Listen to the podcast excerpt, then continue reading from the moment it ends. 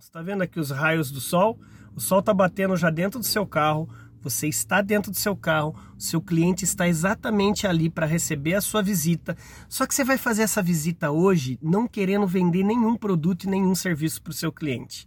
Como assim, André? Mas, André, eu tenho minhas metas para bater, você está me sugerindo para eu visitá-lo sem querer vender nada? Vem comigo para você pegar a história. Olha só. Você vai visitar esse cliente hoje de maneira diferente. Você vai fazer a sua lição de casa, de estudar muito bem o mercado dele. Você vai fazer a sua lição de casa para saber as dores desse cliente, as necessidades dele, o ecossistema dele, quais os problemas que estão passando.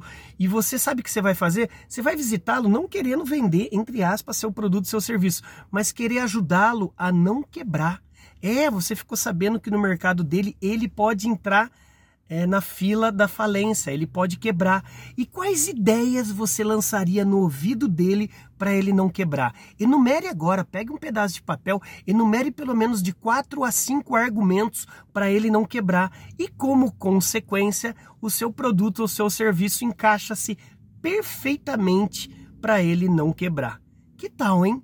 Você vai para vender entre aspas, não quer vender nada, mas você é um baita de um vendedor. Porque antes de ser vendedor, você é um cara humano, você é um cara psicólogo, você é um cara estrategista e você conhece muito bem do mercado desse cliente. Isso é só para te alertar e dar uma puxadinha da orelha para você entender que um bom profissional de vendas, antes de mais nada, ele sabe que a venda é uma consequência. Consequência de quê? Consequência da lição de casa que você tem que fazer, de entender melhor do que ninguém o negócio do cliente. Para de chegar lá querendo ser um tirador de pedido e empurrar. Clientes odeiam isso.